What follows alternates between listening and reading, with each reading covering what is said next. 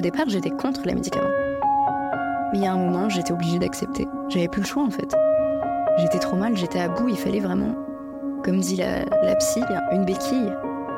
Je faisais comme si de rien n'était. Vous souriez pour ne pas pleurer en fait. J'avais jamais pensé à ça. Mais elle m'a dit qu'il fallait que je m'occupe de moi avant d'aider tout le temps les autres. Que j'étais une vraie éponge en fait. J'absorbais les émotions des gens. Vous allez y arriver. Ça va aller.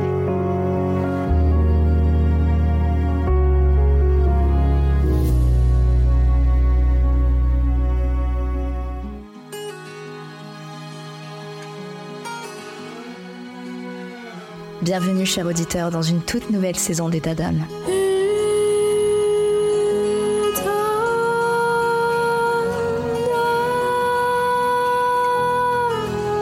État d'âme vous fait vivre des moments forts avec des témoignages de femmes exceptionnelles et des conseils précieux de spécialistes de santé.